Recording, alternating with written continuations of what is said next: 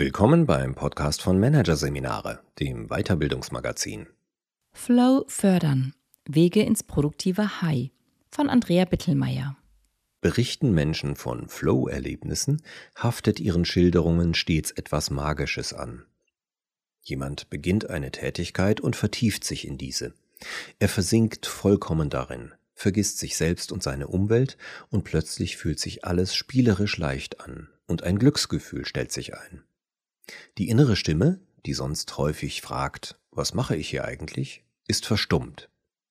Ebenfalls geheimnisvoll an diesem erhebenden Zustand, er stellt sich ganz von allein ein, auf Kommando erzeugen lässt er sich jedoch nicht. Das ebenso erstrebenswerte wie flüchtige Flow-Erleben, das von seinem bekannten, vor zwei Jahren verstorbenen Entdecker Mihai Csikszentmihalyi auch als optimale Erfahrung bezeichnet wurde, beschäftigt Forschende bereits seit Jahrzehnten. In den 1970er Jahren beschrieb Csikszentmihalyi den Zustand erstmals. 1990 veröffentlichte er sein vielbeachtetes Buch Flow, das Geheimnis des Glücks. Seitdem folgten zahlreiche weitere Studien. Das anhaltende Interesse der Forschenden dürfte daher rühren, dass Flow eine besonders erstrebenswerte persönliche Erfahrung ist. Man vergisst die Zeit und denkt nicht über die nächsten Schritte nach. Alles fließt und geht wie von selbst von der Hand. Doch der Flow-Zustand ist nicht nur beglückend. Faszinierend ist auch, dass wir in ihm die bestmöglichen Leistungen erbringen. Leichtathletinnen befinden sich in der Zone, wenn sie Geschwindigkeitsrekorde aufstellen. Basketball-Champions erklären, dass ihr Spiel im Flow ein neues Level erreicht. Programmierer schwärmen vom Tunnel, in dem sie mühelos seitenlange Codes überblicken. Spätestens hier sollten Unternehmen hellhörig werden. Denn, so erklärt Corinna Pfeiffer, die als Professorin für Arbeits- und Organisationspsychologie an der Universität Lübeck zum Thema Flow im Arbeitsleben forscht, gelingt es Firmen, ihre Mitarbeitenden häufiger in den Flow zu bringen, ist das ein Produktivitätsfaktor. Zudem werden Wohlbefinden und Arbeitszufriedenheit gesteigert, was insbesondere in Zeiten des Fachkräftemangels ein wichtiger Aspekt ist. Zwar gäbe es so Pfeiffer immer noch kein Rezept dafür, wie man auf Knopfdruck in den Flow kommt, wir wissen aber immer mehr darüber, welche Bedingungen dabei helfen, so die Wissenschaftlerin. Wichtige Voraussetzungen für das Erleben von Flow hatte bereits Csikszentmihalyi aus seinen Interviews mit Künstlern und Sportlern, Almbäuerinnen und Fabrikarbeitern herausgefiltert. Es braucht intensive und ungeteilte Aufmerksamkeit. Die Tätigkeit an sich wird als lohnend empfunden und Grübeln oder Selbstkritik bleiben außen vor. Zudem passen die individuellen Fähigkeiten zu den gestellten Anforderungen und es gibt konkrete, herausfordernde, aber auch erreichbare Ziele sowie ein unmittelbares Feedback zum Erfolg. Eine aktuelle Studie legt nahe, dass Menschen auch dann leichter in den Flow kommen, wenn sie an ihn glauben. Und das in zweifacher Hinsicht. So haben die Forschenden Edith E. Wilson und Giovanni B. Monita gezeigt, dass es zum einen hilfreich sein kann, den Flow für einen besonders produktiven Zustand zu halten. Zum anderen scheint es eine Rolle zu spielen, dass Menschen davon überzeugt sind, persönlich die Kontrolle darüber zu haben, ob sie diesen Zustand erreichen oder nicht. Dass sie also nicht davon ausgehen, dass dies dem Zufall überlassen ist. Menschen mit einer solchen Haltung falle es leichter, bewusst in den Zustand hoher Konzentration zu finden und diesen auch nach Unterbrechungen wiederzuerlangen, schreiben Wilson und Moneta. In ihrer Studie haben die beiden Wissenschaftler die These an 100 hochqualifizierten Arbeitskräften getestet. Einer zu kleinen und zu wenig heterogenen Gruppe, um das Ergebnis repräsentativ zu nennen. Doch liefern ihre Ergebnisse nicht zuletzt einen Hinweis darauf, dass es hilfreich sein könnte, sich bewusst mit dem Flow zu beschäftigen. Einer, der dies tut, ist Christian Pönsken.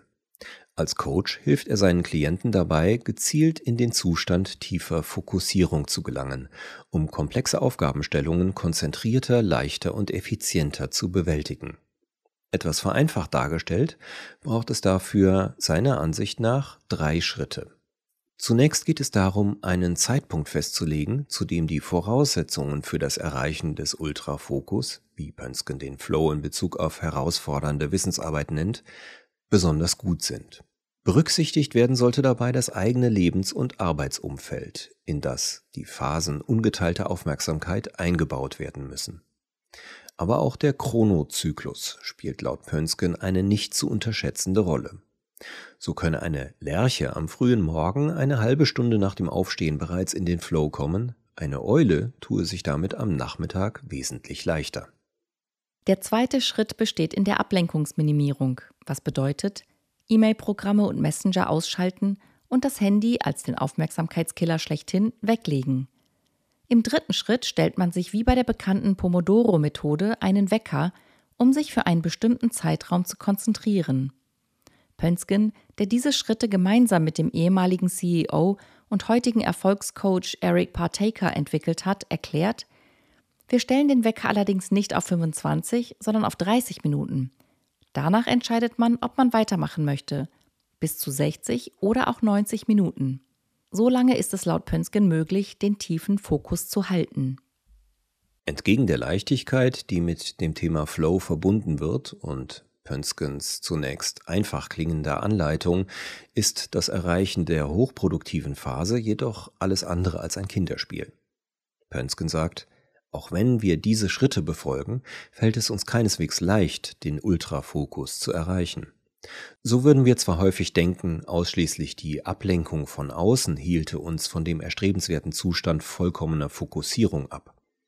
Häufig stünden wir uns aber auch selbst im Weg, indem wir zum Beispiel leichte kollaborative Arbeit vorzügen. Pönsken sagt, man steht morgens auf und will sich eigentlich den herausfordernden Aufgaben widmen. Doch ehe man sich versieht, ist es 16 Uhr und man hat noch nichts davon getan. Ein entscheidender Grund dafür? Geht es um anspruchsvolle Wissensarbeit, fühlen sich die ersten 5 bis 15 Minuten immer anstrengend und oftmals sogar frustrierend an, so Pönsken. Wer den Ultrafokus dennoch erreichen will, sollte genauer beobachten, was sich in diesem Zeitraum in seinem Gehirn abspielt. Der bekannte US-amerikanische Flow-Experte Stephen Kotler beschreibt es so. Kaum setzen wir uns vor eine besonders herausfordernde Arbeit, sagt unser Gehirn, hey, was du machst, ist viel schwieriger, als du dachtest. Willst du wirklich Tonnen von Energie aufwenden, um diese Aufgabe zu erledigen? Oder willst du lieber nach schnelleren Erfolgen Ausschau halten? Wer nicht bewusst gegensteuert, wendet sich anderen Tätigkeiten zu. Pönsken ist jedoch überzeugt, beißt man sich durch, gelangt man auch in den tiefen Fokus. Mit Übung falle dies leichter, die erste Hürde jedoch bleibe bestehen und müsse jedes Mal aufs Neue überwunden werden.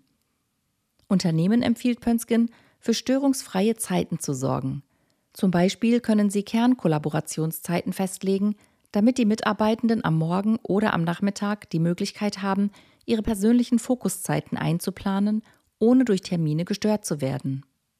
Thomas Baschab, der insbesondere Spitzensportler auf dem Weg zu Höchstleistungen begleitet, kennt weitere Hindernisse für das Erleben von Flow, die mit der Funktionsweise unseres Gehirns zusammenhängen. So erklärt der Mentaltrainer, Flow ist ein Modus, in dem die Dinge unbewusst ablaufen. Besonders gute Ergebnisse erzielen wir daher, wenn wir eine Tätigkeit so lange eingeübt haben, dass sie automatisiert abläuft. Bashab nennt ein Beispiel aus dem Alltag. Wir können hervorragend Treppen hinunterlaufen, solange das Unbewusste den Vorgang übernimmt. Das Unterbewusstsein spielt, und das spielt am besten, so Bashab. Versuchen wir jedoch denselben Ablauf bewusst zu steuern, stolpern wir bereits nach wenigen Stufen. Auch die meisten Sportler kennen den Moment, in dem sie denken, oh, das klappt ja gerade gut, und damit prompt die Phase des Hochgefühls beenden. Wir fallen in den Verstandesmodus und es geht schief, so Bashab. Bei der Wissensarbeit ist es nicht anders. Auch dabei erzielen wir laut Bashab die besten Ergebnisse, wenn das Unterbewusste stark im Vordergrund steht, wenn etwa beim Schreiben die Wörter fließen oder sich beim Programmieren die Codes wie von allein hintereinander reihen.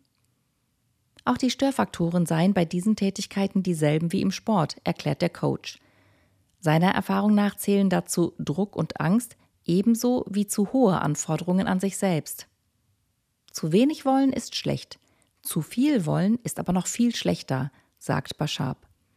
Wenn wir Leistungssportler sehen, die ihr Leistungsvermögen nicht abrufen können, liegt es in der Regel daran, dass sie zu viel wollen.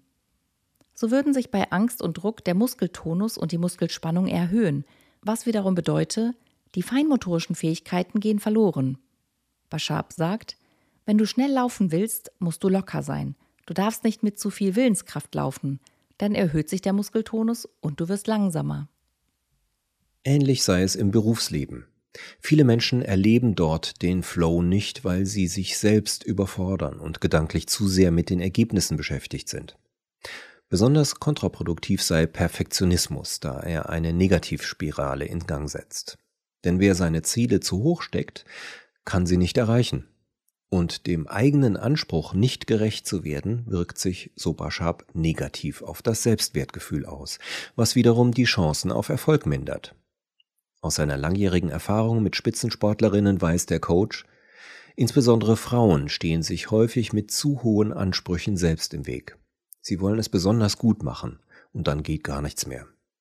Förderlicher, als sich besonders hohe oder gar unerreichbare Ziele zu stecken, sei es, eine Tätigkeit besonders gern zu machen, sie im besten Fall sogar zu lieben. Auch starker und andauernder zeitlicher Druck ist schlecht für den Flow. Moderater Zeitdruck kann zwar durchaus beflügeln, steht ein Mensch aber dauerhaft unter Stress oder hat Angst, wirkt sich das negativ auf das Flow-Erleben aus, erklärt Corinna Pfeiffer. Denn Flow sei ein Zustand, in dem man zwar aktiviert ist und Stressparameter wie Cortisol und die sympathische Aktivierung erhöht sind, aber nicht so stark wie bei negativem Stress. Gute Voraussetzungen, in den Flow zu kommen, hat Pfeiffer zufolge, wer aktiviert und gleichzeitig optimistisch ist. Ebenfalls wichtig, ausreichend Pausen und Erholung einplanen, sagt Pfeiffer. Flow ist kein Zustand, den man den ganzen Tag durchhalten kann. So schlecht Druck bei der Zielerreichung ist, so wichtig ist Zielklarheit. So haben Forschende der Yale University kürzlich herausgefunden, dass es Flow-Erlebnisse besonders fördert, wenn wir genau wissen, welches Ziel wir erreichen wollen und wenn wir auf dem Weg dorthin einen Fortschritt erkennen. Flow-Forscherin Pfeiffer verweist in diesem Kontext auf die Wirkung, die positives Feedback, nicht zuletzt seitens der Führungskraft, auf den Flow hat. Es ist wichtig, nicht nur Kritikpunkte zu kommunizieren, sagt sie. Gemeinsam mit ihrer Forscherkollegin Gina Walters hat Pfeiffer aus den zahlreichen Studien zum Thema Flow ein ganzes Bündel förderlicher Faktoren für Flow-Erlebnisse im Arbeits- und Führungskontext herausgefiltert. Wer sich die Parameter näher anschaut, stößt schnell auf Parallelen zu aktuellen Konzepten für Führung und Organisationsentwicklung wie dem Konzept der psychologischen Sicherheit oder dem Streben nach einem stimmigen Unternehmenspurpose. Neben der erwähnten Zielklarheit spielen unter anderem Entscheidungs- und Handlungsspielräume, eine gute Stimmung im Team, ein Klima gegenseitiger Unterstützung sowie die empfundene Relevanz und Sinnhaftigkeit der Tätigkeit eine wichtige Rolle. Gerade dass Ziele nicht nur klar, sondern auch gewollt sein sollten, scheint bei vielen Führungskräften aber noch nicht recht angekommen zu sein. Laut Mentalcoach Thomas Baschab sagen viele Chefs immer noch, hier sind deine Ziele, die musst du erreichen, aber schnell. Die ideale Führungskraft jedoch übe keinen Druck aus, sondern frage ihre Mitarbeitenden, was sie gern tun und welche Unterstützung sie benötigen. Ich kann ihre Leistungen positiv beeinflussen, indem ich die Antworten darauf ernst nehme, ist Baschab überzeugt. Auch Christian Thiele, der sich als Coach ebenfalls intensiv mit dem Thema Flow beschäftigt, betont, es geht um die wahrgenommene Passung zwischen Anforderung und Können. Diese Passung sei subjektiv und verändere sich möglicherweise je nach Lebensphase, in der ein Mitarbeiter gerade steckt. Folgerichtig müsse das Anforderungslevel immer wieder aufs Neue überprüft und besprochen werden. Führung ist gefordert, mit den Mitarbeitenden in Diskurs zu gehen und zu fragen, wie geht es dir? Was brauchst du? Was fehlt dir? Was steht dir am meisten im Weg? So Thiele. Wichtig sei darüber hinaus, dass sich die Mitarbeitenden sicher genug fühlen, um zu sagen, Chefin, ich schaffe diese Deadline nicht. Was neben dem individuellen Flow neuerdings zusätzlich immer stärker in den Fokus der Forschung rückt, ist der Flow von Teams. So hat etwa der niederländische Forscher und Coach Jeff van den Hout ein umfangreiches Buch zum Thema vorgelegt, in dem er erklärt, Teamflow ist eine geteilte Erfahrung, in der alle Mitglieder der Gruppe einem gemeinsamen, lohnenden, sinnvollen Zweck verpflichtet sind. Etwa Musiker und Musikerinnen in einer Band oder eine Rudermannschaft in einem Boot. Stimmen die Voraussetzungen, geht es auch hier plötzlich leicht und mühelos, aber kraftvoll vorwärts. Für Teamflow macht Van Hout sieben Voraussetzungen aus, die an den individuellen Flow erinnern, jedoch auch neue Komponenten beinhalten wie kollektiven Ehrgeiz, ein gemeinsames Ziel, eine hohe Passung unterschiedlicher Skills und Fertigkeiten. Hinzu kommen eine offene Kommunikation, gegenseitige Verbindlichkeit und eine Atmosphäre von Sicherheit. In einem Ruderboot beim Training oder Wettkampf, so kann man sich das Gefühl von Teamflow besonders gut vorstellen, meint Thiele. Für möglich hält er jedoch auch, dass Teamflow in einem Operationssaal auftritt oder auch im Büro. In einer Nachrichtenredaktion zum Beispiel, wo gerade gemeinsam zu einem wichtigen Ereignis recherchiert wird. Oder auch, wenn Programmierende gemeinsam auf einen Bildschirm schauen. Oder wenn Coaches wie er gemeinsam eine Weiterbildung organisieren und in einem Zoom-Call Aufgaben aufteilen und bearbeiten, könne sich Flow einstellen. Auch da kommt ein produktives Hochgefühl auf, das sich von einem zum anderen überträgt, berichtet Thiele. Flow ist ansteckend, bestätigt Pfeiffer, die sich aktuell von wissenschaftlicher Seite dem Team Flow in virtuellen Teams widmet und dabei ein weiteres Spezialgebiet integriert – das Messen von Flow anhand physiologischer Parameter wie der Herzratenvariabilität und der Hautleitfähigkeit, die mit einer Art Fitnessarmband erfasst werden. Pfeiffer berichtet, dass sie in einem Team aus Forschenden aus den Bereichen Psychologie und Informatik an der Entwicklung eines Algorithmus für Flow beteiligt war, mit dem sich individuelle Flow-Erlebnisse bereits sehr gut bestimmen ließen. In Zukunft könne das Armband möglicherweise nicht nur zu Forschungszwecken eingesetzt werden, sondern mittels KI dabei helfen, in den Flow zu kommen. Zum Beispiel könnte eine mit dem Tool verbundene App signalisieren, wann Pausen oder Bewegung förderlich wären. Oder es könnte eine Lampe an der Tür aufleuchten, die anzeigt, dass ein Teammitglied gerade im Flow ist und nicht gestört werden sollte, denkt Pfeiffer über weitere praktische Einsatzmöglichkeiten nach. Wichtig ist ihrer Ansicht nach jedoch bei der Nutzung derartiger Messgeräte im Unternehmen, man muss aufpassen, wie mit den Daten umgegangen wird, damit sich deren Generierung für die Mitarbeitenden nicht nachteilig auswirken kann. Generell ist ja auch wichtig zu betonen, dass Flow-Erlebnisse von Unternehmen auch nicht überbewertet werden sollen.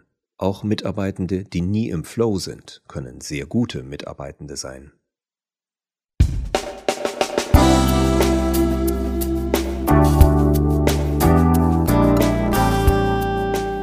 Sie hörten den Artikel Flow fördern. Wege ins produktive High von Andrea Bittelmeier aus der Ausgabe Januar 2024 von Managerseminare, produziert von Voiceletter. Weitere Podcasts aus der aktuellen Ausgabe behandeln die Themen Schlüsselfaktor der neuen Arbeitswelt. Wie entsteht Vertrauen? Und KI und Consciousness. Der siebte Sinn. Weitere interessante Inhalte finden Sie auf der Homepage unter managerseminare.de und im Newsblog unter managerseminare.de/blog.